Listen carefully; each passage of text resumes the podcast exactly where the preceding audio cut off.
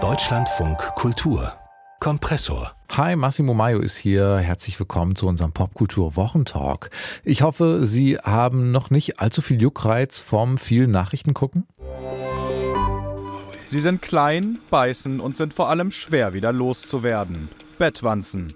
Die kleinen, blutsaugenden Insekten sind in der französischen Hauptstadt Paris offenbar zu einer echten Plage geworden. Zahlreiche Bilder und Videos, die herumkrabbelnde Bettwanzen in TGW-Hochgeschwindigkeitszügen und in der Pariser Metro zeigen sollen, wurden in den vergangenen Wochen in den sozialen Medien veröffentlicht. Ja, Paris leidet unter sehr vielen Bettwanzen und einige fragen sich, ist das vielleicht nur eine Kunstaktion? Gibt es die meisten, meisten Wanzen vielleicht sogar in den sozialen Medien und gar nicht irgendwo in irgendwelchen Betten? Für uns sind diese Bettwanzen auf jeden Fall eine wunderbare Gelegenheit, Social Media Dynamiken mal genau unter die Lupe zu nehmen. Das machen wir. Und zwar nicht nur zu den Pariser Bettwanzen, sondern auch zur bayerischen Landtagswahl. Und das tun wir mit zwei wunderbaren Expertinnen, mit Karen Miesenberger und Dirk von Gehlen. Hi, ihr zwei. Hi. Hallo, guten Tag. Karen, du bist Social Media Redakteurin hier in Deutschlandfunk Kultur und du bist diese Woche an diesen Bettwanzen hängen geblieben. Wieso das denn? Ja, ich fand die irgendwie einfach witzig. Also es ist natürlich auch ekelhaft, aber irgendwie äh, auf, auf Social Media ist es so, die Welt ist so schrecklich so oft und diese Bettwanzen sind es natürlich auch, ähm, aber die sind jetzt nicht ganz so schlimm, dass man auch darüber Witze machen kann. Und das hat äh, mich ein bisschen erfreut, auch zu sehen, was da so gepostet wird. Das schauen wir uns nachher auf jeden Fall genauer an. Dirk, du bist Journalist, Autor, befasst dich auch sehr viel mit sozialen Medien und Memes und du bist nicht unbedingt von den Bettwanzen, sondern vom bayerischen Landtagswahlkampf gerade fasziniert. Was fasziniert dich da? Ich bin hier in München und bin an äh, tausenden Plakaten vorbeigefahren, die manchmal so ein bisschen wirken, als hätte jemand sehr schlechtes Internet ausgedruckt. Also auf sehr banale Art und Weise ein Wir gegen die mimetisches Muster auf Wahlplakate äh, gedruckt. Und das hat mich diese Woche sehr beschäftigt, bevor wir am Sonntag hier wählen, wie in Hessen ja auch. Ach, das müssen wir uns unbedingt genauer anschauen hier in unserem Popkultur-Wochentalk. Das machen wir gleich. Und weil wir schon dabei sind, sprechen wir auch über die neue Hoffnung am Social-Media-Himmel, nämlich Blue Sky. Ist das wirklich die sonnigere, schönere Alternative zu X oder Twitter? Das besprechen wir gleich. Erstmal schauen wir jetzt aber nach Hessen und vor allem nach Bayern zu den Landtagswahlen. Wir schauen uns den Wahlkampf an, denn wir wissen vielleicht, wer da gewinnen wird. Nämlich die, die am besten die Logik von Social Media Memes verstehen. So sagt es auf jeden Fall unser heutiger Gast, Dirk von Gehlen, Buchautor, Journalist, Social Media Kenner. Und mit dabei ist heute auch Karen Miesenberger, Social Media Redakteurin hier bei Deutschland von Kultur in unserem Popkultur Wochentalk. Wir wollen uns jetzt diesen Wahlkampf in Bayern anschauen, weil Dirk von Gehlen, der sitzt in Bayern, in München. Und wir schauen uns die Mimifizierung dieses Wahlkampfes an. Dirk, das ist ja deine These. Du ja. lebst da in München und sagst, beim Wahlkampf herrscht die Logik der Memes. Was meinst du denn damit? Das hat zwei Ebenen. Das eine ist, dass wir äh, unsere Aufmerksamkeit darüber lenken. Deswegen erwähne ich das jetzt noch einmal kurz, ohne dass wir weiter darauf eingehen. Markus Söder postet da beständig, womit er so sein Leben verbringt. Und ähm, wir fallen dann alle drauf rein und äh, denken, das sei irgendwie Politik und reden darüber. Das ist die Dimension 1, es ist ein Aufmerksamkeitsfilter. Die Dimension 2 ist, dass es wie bei Memes bei diesen Beiträgen in erster Linie um Identität geht. Also Leute posten einen Beitrag, um sich damit einer Gruppe zugehörig zu fühlen und das nach außen sichtbar zu machen. Wir kennen das von diesen Internetwitzchen, äh, wo man etwas postet und dann reagieren Leute darauf. Im breiten Spektrum von einer WhatsApp-Story bis zu Snapchat, also je nach Alter, benutzen Leute da unterschiedliche Kanäle. Das Prinzip ist aber das gleiche und das sehen wir auch bei diesen Wahlkampfdebatten. Ähm, dass es gar nicht mehr um inhaltliche Argumente geht, sondern nur noch um Gruppenzugehörigkeit. Mhm. Also ich bin Team A oder Team B und das kann ich in einem Meinungsbeitrag wie in einem Meme ausdrücken. Mhm. Und du sagst auch, dass man, dass es da eigentlich nur um diesen Gruppenzugehörigkeit geht und wenn man jetzt da eine andere Meinung postet, dass das gar nicht dazu beiträgt, dass dann jemand anders anfängt, darüber nachzudenken, zu denken, ah, stimmt, da gibt es ja vielleicht noch andere Meinungen, sondern es dient immer nur dazu, ähm, die eigene Meinung und die eigene Blase bestätigt zu wissen, ja? Ich bin äh, nur dann Teil einer Gruppe, wenn es eine Gegengruppe gibt. Äh, und äh, das ist total wichtig, dass die dummen anderen da sind. Ich beschreibe jetzt mal keine inhaltlichen Positionen, sondern dass man sagt, ja, die anderen sind halt viel dümmer als wir, die verstehen ja überhaupt nicht, wie recht mhm. wir haben, mhm. ist ein sehr stark sich verfestigendes Muster, weil erstens haben wir dann sofort natürlich recht, weil die anderen sind ja dumm. Ist ja klar, dass wir also dann recht haben müssen. Und zum Zweiten können wir das mit wiederholenden Posts ähm, sehr schön stimulieren, dieses Gefühl, recht zu haben. Und jeder, der das schon mal erlebt hat, im privaten Streit wie auch in größeren Auseinandersetzungen, weiß, es gibt fast nichts Schöneres, als Recht mhm. zu haben. Das ist ein sehr schönes Belohnungsinstrument. Mhm. Äh, ja, und du sagst eben, dass sich das auch auf den, also jetzt nicht nur auf Social Media bezieht, sondern auf den ganzen Diskurs, den es da gibt ja. zum Wahlkampf. Und ich musste auch sofort an diese Aiwanger-Geschichte denken, dieses äh, Flugblatt, die Vorwürfe, dass er als Jugendlicher Nazi-Flugblatt verteilt haben soll. Da gab es ja viel Kritik an ihm und was ist passiert? Äh, die Freien Wähler hatten dann plötzlich vier Prozentpunkte mehr, nachdem es diese ganze Kritik gibt, äh, gegeben hat. Also eben genau das ist passiert, was du sagst wahrscheinlich. Ne? Also die, der, der Skandal, der hat gar nicht dazu geführt, dass da Leute anders drüber nachdenken, sondern die fühlten sich bestätigt und hielten dann noch mehr zu ihm. Es, es ging tatsächlich, also das hat er natürlich auch sehr gut inszeniert, um äh, bist du auf meiner oder auf der anderen ja. Seite. Äh, und es ging nicht um die Frage, ob wir eigentlich Repräsentanten haben wollen, die sich so oder so verhalten, sondern es war so ein so ein Lagerwahlkampf hat man das früher genannt. Äh, es ist so eine Gruppenzugehörigkeit. Und Aiwanger bespielt es natürlich herausragend gut mit seinem Wir hier auf dem Land, wir gegen die Elite, sagt der Mann, der stellvertretender bayerischer Ministerpräsident ist. Also was, wenn nicht diese Position ist Elite? Aber er bespielt halt eine Gruppenzugehörigkeit. Und das haben wir von Memes gelernt. Memes basieren auf dieser Idee von ich lache mit jemand anders und dadurch sind wir eine Gruppe. Ähm, das kann man parteipolitisch sehen. Mhm. Man kann das sehr schön auch bei, bei Ortsmemes sehen. Also es gibt so Stadt-Meme-Accounts in ganz Deutschland, die dann sagen hier äh, Berlin ganz groß, aber auch kleinere Unistädte machen das, dass man sich sozusagen über diese Besonderheit, unser Blick auf diese Stadt verbindet. Und äh, das sehen wir hier gerade in den Wahlkämpfen. Ich sehe es jetzt hier in München besonders gut, aber ich glaube, man sieht es auch in Hessen, wie, wie diese Lager sich sozusagen zementieren. Ich habe ein Beispiel aus Berlin, wenn ich mhm. das mal sage. Ja. Also mir fiel gerade bei, bei, bei dem Gespräch ein Beispiel ein aus Berlin und zwar die CDU hat hier im Wahlkampf ein Plakat, äh, das ist natürlich schon ein bisschen länger her, aber die haben ein Plakat gemacht, was auch einfach ein Meme war und äh, so wenig ich der CDU nahestehe, das war leider sehr gelungen. Ähm, da stand nämlich drauf, was Kriminelle bald hör häufiger hören, Haftbefehl. Mhm. Und mhm. das ist ja auch so ein Double Entendre. Also genau das, was mhm. du gerade sagst, Dirk. Ähm, eine Gruppe, diejenigen, also Haftbefehl ist ja einfach der Rapper aus Offenbach auch. Aber natürlich ist, hat der sich auch wiederum benannt nach einem Haftbefehl, äh, dem er, ja, äh, vor dem er mal abgehauen ist.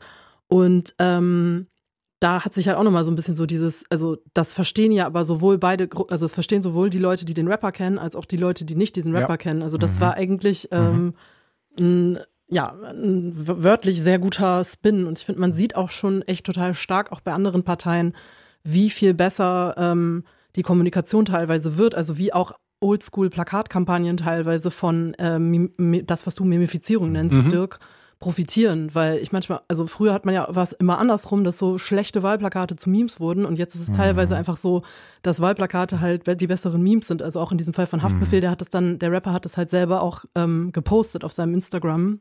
Ja. Äh, ja. Weil er es witzig fand. Ja. So.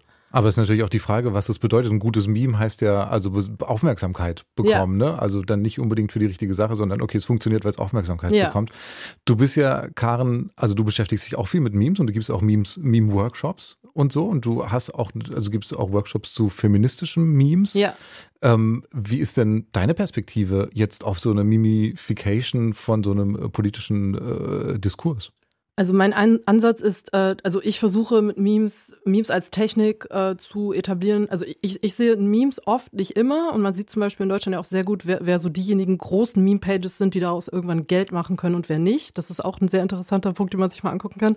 Aber ich, ich versuche so ein bisschen darauf zu schauen, wer diejenigen sind, die, äh, also wie Leute, die keinen Zugang zu klassischen Ausdrucksformen haben, in Form von Memes, aber das finden. Also insbesondere in Bezug auf Diskriminierung. Und mhm. da ist etwas, da sehe ich bei Memes auch, dass es extrem viel passiert. Also diese Relatability, ähm, von der Dirk jetzt auch gesprochen hat, also dieses sich selbst darin wiederzuerkennen, das ist natürlich für marginalisierte Gruppen etwas, äh, was sie vielleicht in anderen Art und Weisen des Ausdrucks ähm, nicht finden, wie, äh, sagen wir, in, in großen journalistischen äh, Häusern oder ähm, ja, in manchen einfach, also Medienproduktion und so weiter, weil einfach bestimmte Personen nicht stattfinden. So. Ja. Und ähm, deswegen, da, das ist so das, wo ich so hin, wo ich auch ein politisch, politisches Potenzial sehe, was halt über reine ähm, Polit reine äh, ja, Parteipolitik hinausgeht und klassischen Wahlkampf. So. Das ist halt das, was ich interessant finde an Memes. Also ich glaube, dass das total stimmt, wenn ich da direkt zustimmen darf, dass ähm, wir eine vielleicht Meme-Literacy, kann man das vielleicht nennen, also eine Form erlernt haben in den letzten, sagen wir mal, rund zehn Jahren, sich über Memes auszudrücken, über Memes auch Stellung zu beziehen, politische Teilhabe zu praktizieren, die sich eben nicht rein über Text und über intellektuelle Reflexion zwingend immer zeigen muss. Und ähm, das ist ein per se erstmal sehr zu begrüßender Schritt. Je jünger meist die Leute sind, umso stärker ist diese Fähigkeit ausgeprägt, auf diese Weise auch, ich sag mal, zu kommentieren und, und teilzunehmen. Äh, das finde ich total großartig an Memes. Ähm, das, was ich hier im Wahlkampf sehe und zwiespältig bewerte, ist halt, wenn es zu reiner Lagerbildung, zu so einem reinen Wir gegen die führt. Aber grundsätzlich ist diese Form von Demokratisierung, von Austausch extrem zu begrüßen und popkulturell wahnsinnig spannend.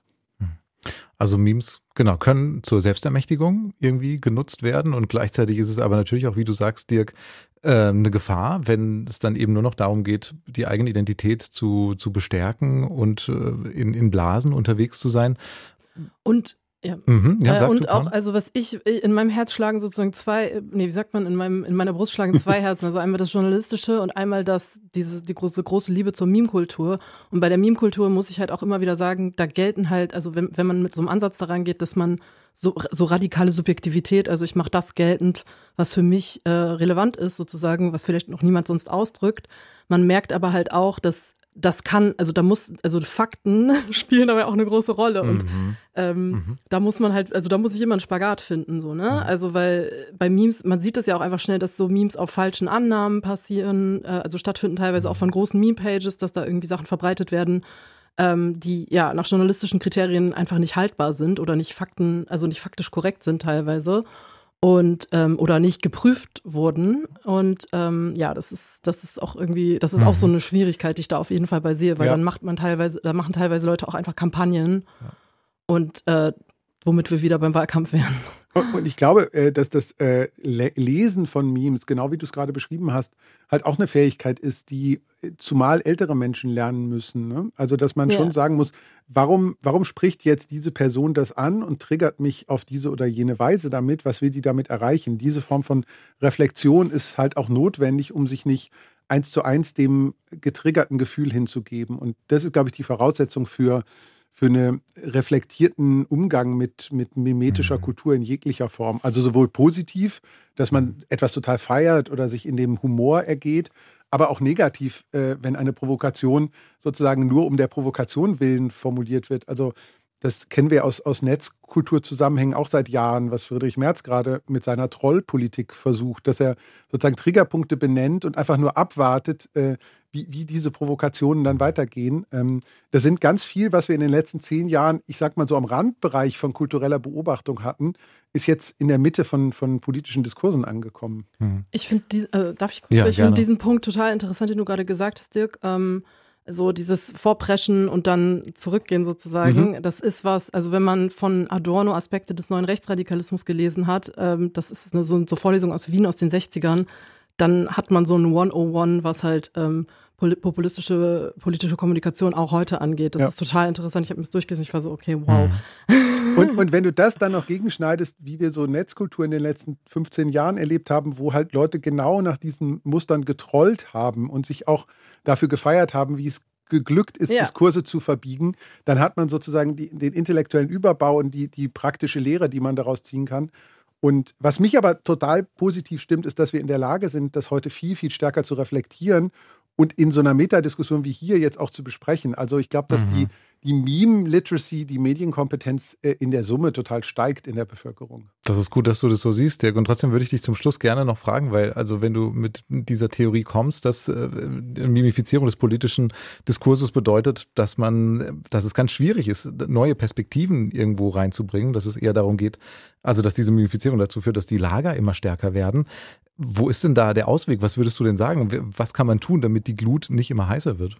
Also ich glaube, dass wir aufhören müssen zu glauben, wir müssten immer jedem und jeder widersprechen. Äh, äh, also sozusagen ein bisschen aushalten üben, dass äh, jemand auch was Dummes sagt. Äh, das äh, ist vielleicht äh, eine kleine Resilienz, Gelassenheit, Geduldsübung, die man sich selber vornehmen kann und nicht immer allem widersprechen muss, weil das Widersprechen eben die Glut, wie du es gerade genannt hast, immer wieder neu anfacht und dann geht es immer weiter. Also vielleicht manchmal ein bisschen gelassener werden Mhm. und sich zurücklehnen. Für einen Freitagnachmittag vielleicht grundsätzlich eine gute Idee. ne? Ist eine super Idee. Ich glaube, für viele ganz schön hart. Aber nehmen wir mit, Dirk, diesen Anstoß. Mimification haben wir drüber gesprochen hier und wir werden auch gleich noch weitersprechen über Memes und auch über eine ganz neue Social Media Plattform, die vielen da auch gerade Hoffnung macht, was den politischen, demokratischen Diskurs angeht, weil da noch keine Hater sind und noch keine Trolle, wo nur sachlicher, konstruktiver, lustiger Austausch stattfindet, weil vielleicht ist es einfach noch zu neu und noch zu unbekannt. Deshalb ist es so bei Blue Sky. Das wird ja gerade als die Alternative zu X beziehungsweise Twitter äh, gesehen, weil ja, seit Elon Musk äh, Twitter übernommen hat, gehen da immer mehr Leute weg. Mehrere Millionen sind da wohl gegangen in den letzten Musk-Monaten. Und einige landen jetzt eben seit neuestem bei diesem Blue Sky, diesem unbewölkten blauen Himmel, das übrigens von ehemaligen Twitter-Leuten gemacht wird. Und wie vielversprechend dieses Blue Sky wirklich ist, was da gerade passiert in den Social-Media-Netzwerken, spreche ich drüber mit unseren Gästen, mit Karen Miesenberger und Dirk von Gehlen. Ähm, man muss da ja eingeladen werden bei Blue Sky, um da mitmachen zu können. Ich bin noch nicht eingeladen worden. Seid ihr drin? Yes. Ich Ja. bin auch seit kurzem da ähm, und äh, kann dir verraten, du verpasst äh, wahrscheinlich weniger, als du jetzt gerade in der Anmoderation äh, gedacht haben könntest. Ja, es wird ja so schön gehypt irgendwie in der Zeit. Aber ist es gar nicht so? Ja, ist, äh, oder ist es langweilig, weil es da einfach nur irgendwie netten Diskurs gibt? Also ich habe mich heute Morgen, ich war vor der Sendung so, boah, ich muss jetzt ja, ich kann ja jetzt nicht drüber reden, weil ich mich da nicht anmelde. Ja. Also habe ich mir eine, einen Anmeldecode, äh, hat mir eine Kollegin netterweise einen Anmeldecode geschickt Ja. und habe mir das angeguckt und ähm, ich muss, also was ich, also da passiert halt noch nicht so viel, es ist exklusiv, also wie man schon sieht, man braucht einen Anmeldecode, man muss da Mhm. irgendwie hinkommen können. Äh, man kann sich da nicht so einfach anmelden, das ist also schon so eine Hürde und dementsprechend sind da jetzt vor allem halt so MultiplikatorInnen. Also ich habe da vor allem natürlich die journalistische Bubble viel gesehen, aber auch ähm, Asha Hidayati, Familienrechtlerin und so, also halt diejenigen, die auch auf Twitter groß und aktiv Mhm. sind. Mhm. Ähm, was ich aber richtig cool finde bisher ist das Logo. Es ist total banal, aber diese Anzeige, also X hat ja so, die haben ja so, also ehemals Twitter, Mhm. die haben ja so ein edgy, quasi ein X, weißes X auf schwarzem Hintergrund, der so ein bisschen äh, gemasert aussieht. Also es ist so sehr so tech-mäßig, robotermäßig und Blue Sky hat wirklich als ähm, Icon bei der App einen blauen Himmel mit ein paar Wolken und das sieht irgendwie sehr beautiful aus. Ja, passt zum Image, würde ich sagen, oder? Also, ja, äh, ja. also äh, sie haben es damals, du hast es ja auch gerade angedeutet, äh, gegründet, weil sie da Sachen ausprobieren wollten, zum Beispiel den Verzicht auf Moderation. Äh, und Lol. das ist nicht nur für diese Sendung hier sehr gut, einen Moderator zu haben, sondern gerade für soziale Netzwerke. ähm, also damals wurde das noch unter Twitter gegründet und da sollen Sachen ausprobiert, sollten Sachen ausprobiert werden. Ähm, wie eben der Verzicht auf Moderation. Man kann da noch keine Direct Messages schicken. Das ist noch sehr Rohbau, ähm, äh, was wir da gerade sehen. Es ist gerade, glaube ich, vor allem deswegen gehypt, weil Twitter, also X, so blöd ist gerade und weil es ein klassischer Verknappungsmechanismus ist. Äh, wir denken immer, das Internet hat ja unendlich Platz. In Wahrheit steuert das Internet seit Jahren schon unsere Aufmerksamkeit durch Verknappung. Äh, Stories kann man nur 24 Stunden angucken. Twitter ist groß geworden, weil es nur 140 Zeichen hatte. Es gibt ganz viele Dinge, die sozusagen im, in der Verknappung ihren Reiz äh, finden und diese Beta-Phasen Invite-Only ähm, Produkteinführungen, die wir vor zwei, drei Jahren bei Clubhouse schon mal gesehen haben, da konnte man auch nur auf Einladung an diesem Audionetzwerk teilnehmen. Die en äh, lassen etwas entstehen, was man gemeinhin FOMO nennt, also Fear of Missing Out. Ähm, haben wir wieder zwei Gruppen, die, die drinnen und die, die draußen sind. Und das Drinsein ist allein deswegen schön, weil man weiß, dass jemand draußen ist. Äh, nicht, weil es drinnen so schön ist. ist wie das Berghain. Wie Ich das war noch Berghain, nie genau. in Berghain, aber ich habe ge- davon gehört, dass es sehr ähnlich sein soll, ja. Nee, aber ja, ich glaube auch dieser Exklusivitätsfaktor spielt eine total große Rolle und ähm, ich weiß auch nicht, ob da jetzt die Zukunft drin liegt in Blue Sky. Also ich erinnere mich auch an Mastodon, wo ich auch mal äh, unterwegs war und ich habe da auch noch so einen rudimentären Account, aber es hat sich halt als Alternative zu X nicht etabliert oder damals hieß es noch Twitter, Mhm. einfach nicht etabliert.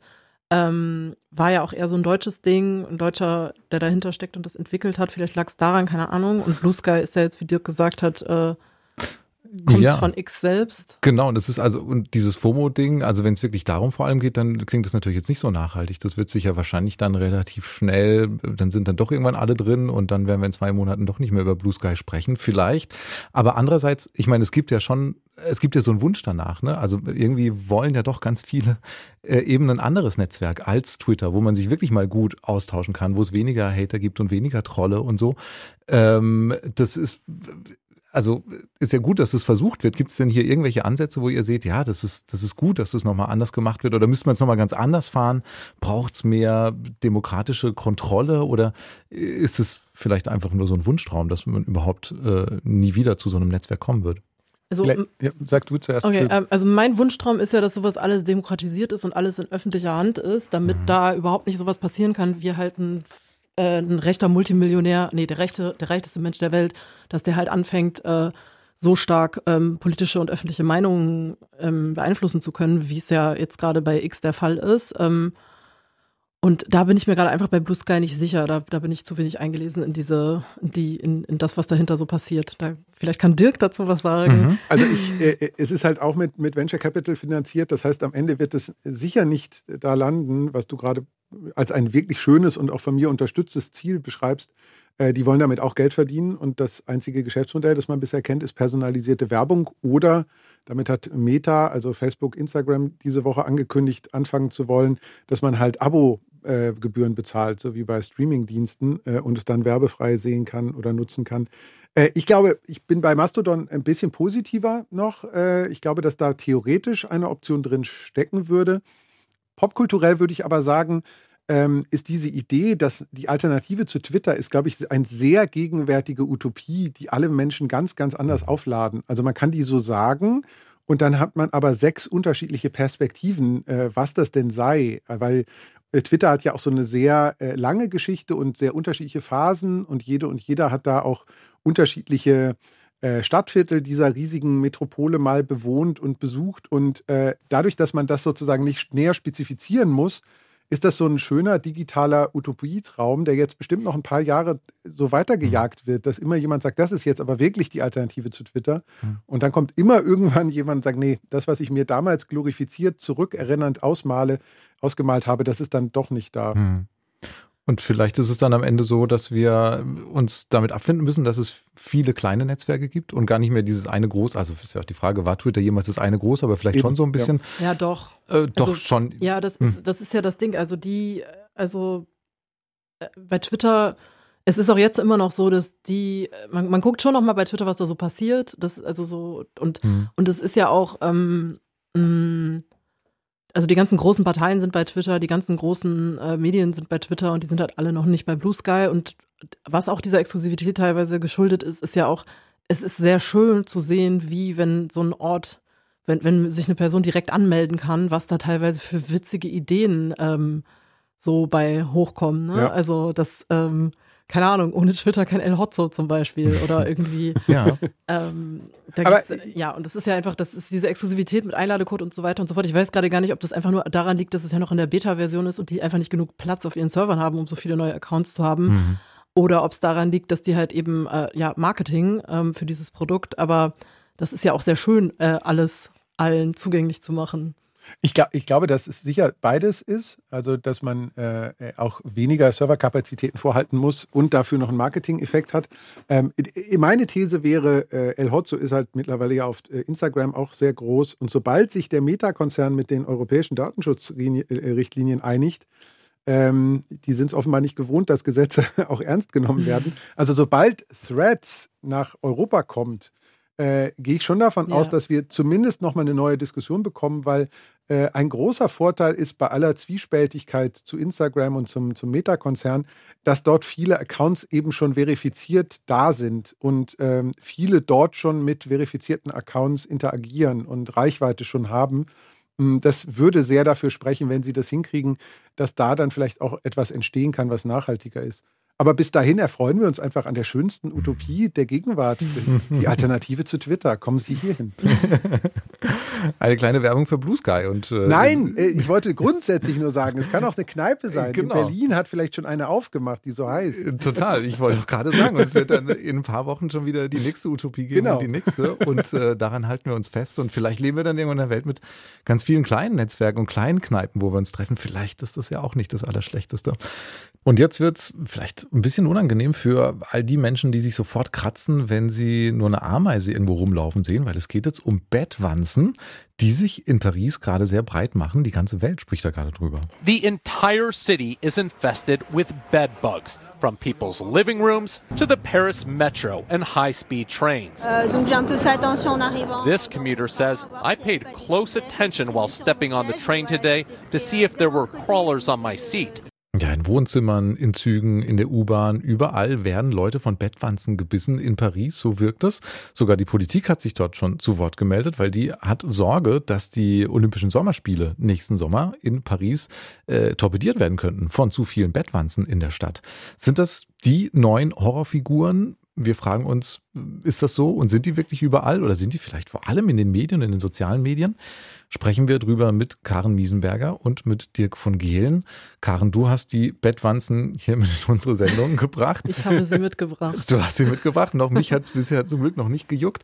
Aber das ist schon, also ich weiß nicht, wie groß das Phänomen in Paris ist, weil ich bin in Berlin, aber es ist auf jeden Fall ein Social Media Phänomen, oder? Ja, auf jeden Fall. Also es hat, äh, es, es hat sowohl für Ekel als natürlich auch für sehr viele Lacher gesorgt. Ähm, es gab einen Haufen Memes, äh, nachdem bekannt wurde, also der, der aktuelle Anlass sozusagen ist ja auch, dass gerade gerade die Paris Fashion Week zu Ende gegangen mhm. ist. Und direkt nachdem die zu Ende ging, kam halt diese Werbung, äh, kam, kam, kam diese Nachricht, dass jetzt diese, äh, dass Bad Bugs dort ausgebrochen sind ähm, und äh, sich eben nun auch verbreiten. Und dann darauf hat halt eben meine Bubble, also in der ich mich so bewege, es ist so ein bisschen Popkultur, Modebubble, teilweise auch auf Instagram reagiert und halt sich darüber witzig gemacht. So, ja, jetzt bringt nicht diese, diese Bad Bugs mit äh, irgendwie zu uns nach New York oder ähm, mhm ja, oder auch irgendwie sowas wie, also es gab so ein Meme von St. Hoax mit Mariah Carey, wo sie halt äh, irgendwie so, so Vive la France ruft und dann äh, steht da so oben drüber The Bad Box Arriving to Paris. ja.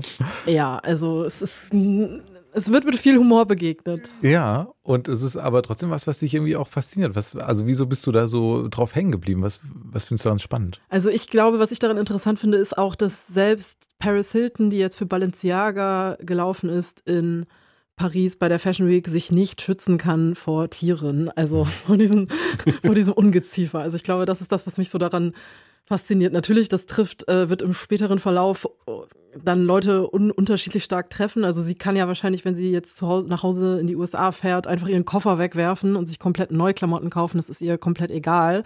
Das kann sie sich halt leisten, das können andere Leute sich nicht leisten. Überhaupt können sich Reisen andere Leute nicht leisten. Und mhm. überhaupt arme PariserInnen, die auf sehr geringem Raum wohnen werden, können sich es auch zum Beispiel nicht leisten, sich jetzt jemand nach Hause zu holen, der dieses ganze Ungeziefer gegebenenfalls aus der Wohnung entfernt, was für reiche Leute natürlich einfach geht. Aber es ist irgendwie so ein bisschen Hämme bei mir dabei gewesen oder ich weiß nicht, es war so ein bisschen so Bad Bug the Rich mäßig, weil ja. ähm, ich musste, ich glaube, das ist auch dieser kulturelle Moment, in dem wir jetzt gerade leben, wenn man so schaut auf Kultur, also auf Filme wie zum Beispiel ähm, Triangle of Sadness mhm. oder auf Serien wie White Lotus, ähm, reichen Satiren stehen gerade hoch im Kurs und das ist so ein bisschen eine Realsatire und irgendwie ist diese Bettwanze ja auch so nach dem Löwen, der eigentlich kein Löwe war äh, und so das Sommertier war. Ähm, der Löwe so, in Berlin. Genau, der Löwe in Berlin, mhm, der vermeintliche. Der vermeintliche. Das Wildschwein.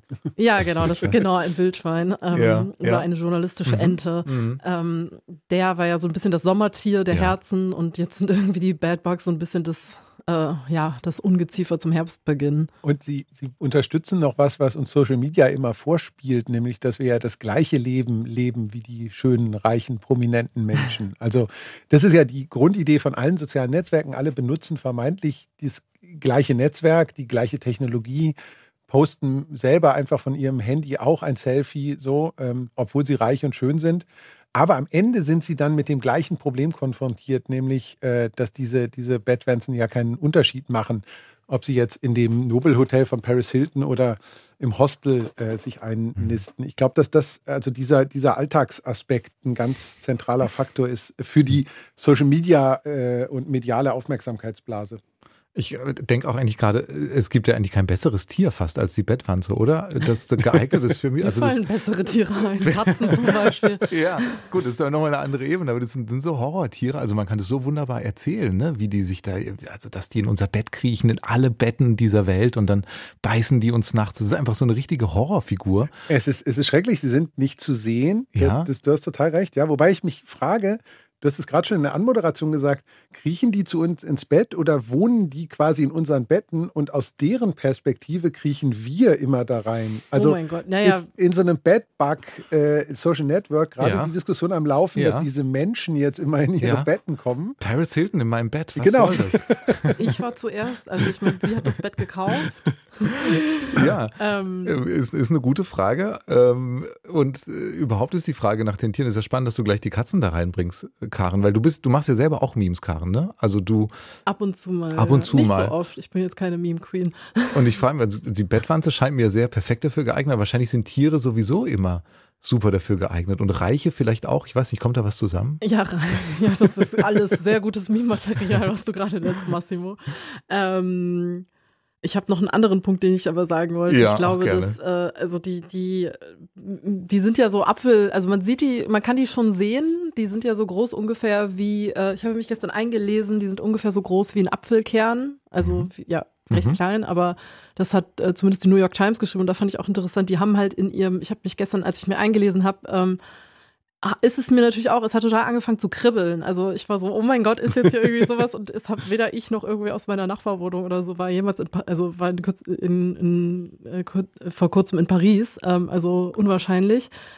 Ähm, und zu deiner Frage zu den Katzen, ähm, ja, also oder Tiere an sich sind natürlich super Meme-Material. Katzen äh, sind ja die Kings of the Internet, würde ich fast sagen. Also es gibt ja auch immer Ja. wieder dieses Meme, so es, also es gibt so ein Evergreen-Meme, ich weiß nicht, wer das gemacht hat, aber es ist so, zeigt so ein Foto vom alten Ägypten, wie halt irgendwie da Katzen an die Wand gemalt wurden. Und ähm, dann steht da halt irgendwie so drüber, ja, das sind die ersten, also so Katzen Ja. sind seitdem als irgendwie Objekt. Also so, das haben, hat das Internet von Ja. heute mit äh, dem alten Ägypten gemeinsam, dass es äh, einfach ein Ja. sehr ähm, ja, abbildungswürdiges äh, Tier ist. Das ist natürlich total spannend, auf so vielen Ebenen wahrscheinlich, aber ich komme jetzt auch nochmal auf das zurück, was wir ganz am Anfang hatten, äh, mit dir auch, Dirk, diese Mimification.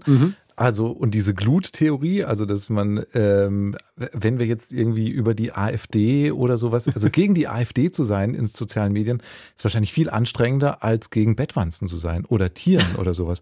Also ist es da einfach, weil es weniger polarisiert und weniger ist es irgendwie, äh, ich weiß nicht, wie, woran liegt das?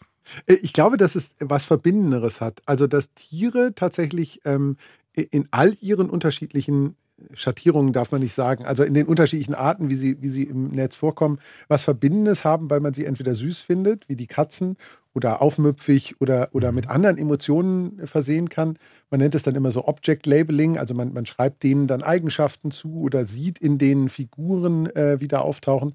Äh, Oder man kann sich halt auch mit denen gruseln. Also, äh, und das sind Bad Bugs ja vor allen Dingen. Sie sind eine super Grusel-Projektionsfläche, weil, das muss man ja auch sagen, es gibt ja einen wahren Kern an dieser ganzen an medialen Aufmerksamkeitserregung gerade, dass das ja in allen Großstädten der westlichen Welt durchaus nicht unproblematisch ist, was, äh, was sozusagen unter der schönen Oberfläche noch an Tieren da lebt. Also von Rattenplagen in, in Städten.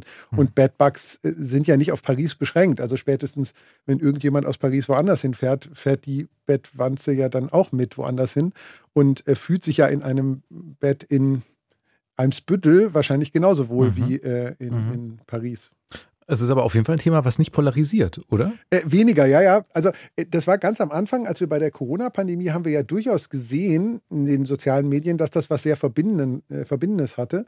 Und dann ist es ja auch wohin gekommen, wo man äh, auch nicht gedacht hätte, dass das mal irgendwann so konfrontativ und so, so ein Streitthema wird, äh, der Umgang mit der Pandemie. Ja. Ähm, vielleicht wird irgendwann sich jemand aufmachen und sagen, das ist eine Erfindung der Modeindustrie, die Bettwanze, die gibt es überhaupt nicht. Äh, ich habe die noch nie gesehen, weil man sie eben ja auch nicht so leicht sehen kann und daraus wiederum was machen. Äh, aber im Kern ist der Punkt richtig, den du ansprichst. Erstmal haben Tiere und auch in dem Fall was Verbindendes, meistens weil sie süß sind, in dem Fall, weil man sich gemeinsam vor diesen Bettwanzen fürchten kann. Oder, wenn man es oft genug anspricht, selber das spüren kann, dass sie vielleicht doch da sind. Und was, ja, sag du, Es Kram. gab auch, also ich, ich habe gerade versucht, das parallel äh, zu recherchieren, habe es nicht gefunden, aber ich meine, es gab auch in Paris ähm, schon dieses Narrativ, dass diese Bettwanzen halt von außerhalb kommen und halt importiert wurden und so weiter und so fort. Und das ist natürlich auch, ähm, äh, also Ungeziefer ist ja sozusagen auch ein, ein Wort oder einfach, also da, da gibt's ja äh, quasi, Ja. das geht ja sehr lange zurück, wie halt Ungeziefer als ähm, Symbol für bestimmte Menschengruppen auch verwendet wurde und nach wie vor wird. Also das ist äh, ein guter Punkt. Also es kann natürlich, also es, insofern kann es auch ganz schnell überhaupt nicht mehr witzig werden mit diesen Bedbugs, aber äh, das war ja sozusagen auch die Parallele in der, ja. in der Verwendung des Virus und was man da sozusagen dann an, an rassistischen Stereotypen zugeschrieben hat. Und genau darauf spielst du ja hier jetzt auch an. Also ich glaube, dass da sozusagen äh, eine kulturelle, ähm, ein kultureller Echoraum aufgeht, wenn man sich mit diesem Thema beschäftigt mhm. ähm, und wir uns da selber als Gesellschaft oder als Kulturraum fragen können, wie gehen wir eigentlich mit solchen Dingen um, wenn die, wenn die auftreten, welche Mechanismen gibt es dann, äh, dass die dann verniedlicht, personalisiert, personifiziert werden ähm, und wir irgendwie versuchen, das handelbar zu machen, diese nicht sichtbare Bedrohung, weil das ist ja der, die Besonderheit an, also war es ja sowohl und ist ja immer noch an, an Viren und Corona äh, und auch an diesen äh, Bettwanzen, dass man sie ja erstmal nicht sieht. Also ich kann in das schönste Luxushotel kommen, äh, ich sehe ja erstmal nicht, dass dieses Bett vielleicht äh, doch nicht so gemütlich ist, äh, wie es eigentlich aussieht. Ähm, und man kann sich ja nicht davor schützen. Ich glaube, das ist halt auch ja. der, der entscheidende Aspekt. Und das war ja zum Beginn der Corona-Pandemie auch so, beziehungsweise ja, ist ja nach wie vor für manche Menschen einfach immer ja. noch so. Und ähm, äh, das ist nochmal ein Punkt mit dem, den du am Anfang angesprochen hast, mit dem auch, auch Geld oder Reichtum schützt dich ja. nicht davor. Und das macht dann vielleicht sogar so, macht uns so wieder äh, tatsächlich gleicher mit denen, die uns sonst ihre, ihre Fitness-Rabattcodes andrehen wollen und sagen, sie leben ja in Wahrheit das gleiche Leben wie wir ähm, und es vielleicht gar nicht stimmt. In dem Fall nutzt auch dieser Reichtum oder vermeintliche Reichtum nichts, weil es alle relativ verhältnismäßig gleich trifft gibt sicher auch privilegiertere Menschen da, du hast es ja angesprochen, aber äh, da, da, steckt, glaube ich, schon ein Reiz da drin. Und äh, das, äh, der dritte Punkt ist, dass natürlich Paris als Sehnsuchtsort für viele Menschen da, dafür natürlich auch nochmal gut funktioniert.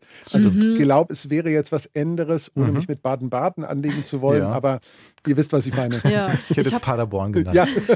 ich habe auch dazu äh, einen TikTok gesehen oder ein Reel auf Insta gesehen. Ähm, ich weiß nicht, ob es vorher ein TikTok war, wahrscheinlich schon, aber egal. Vermutlich. Ähm, und da hat halt so eine, ja, so eine Französin, die halt so sehr pariserisch aussah in so einem gestreiften Shirt. Und ich weiß gar nicht, ob die so ein Barett auf hatte, aber so eine künstliche Zigarette in der Hand. Und die hat so gesagt, nee, wir haben, also auf Französisch so, nee, wir, wir haben ja keine äh, äh, Bettwanzen in Paris, das haben wir sowas nicht. Also es war im Prinzip so eine Persiflage ja, von ja. so einer reichen Pariserin und das, ja, so reiche reiche Pariser Elite, das ist ja auch nochmal ein ganz anderer Schlag, würde ich fast, naja, vielleicht gar nicht so sehr anders, aber schon nochmal hm. irgendwie eine Spur härter, als wie man das so aus Berlin kennt, äh, was so das äh, Selbstverständnis der eigenen Überlegenheit teilweise angeht. Ähm, und ja, also ich glaube, äh, und es gab auch in den Kommentaren eben entsprechende, also habe ich auch auf, auf äh, und also verschiedene Memes gesehen. So eins irgendwie war halt so, ja, ähm, in Haiti, also es war übersetzt von einer Person auf Twitter, so in Haiti hat jemand die richtige ähm, Ziege ge geopfert mhm. und jetzt, also so, jetzt brechen, brechen diese Bad Bugs aus in Paris. Also im Prinzip sich äh, einfach lustig machen über den, den, die, das Land, was eben ähm, das Haiti kolonisiert hat, sozusagen.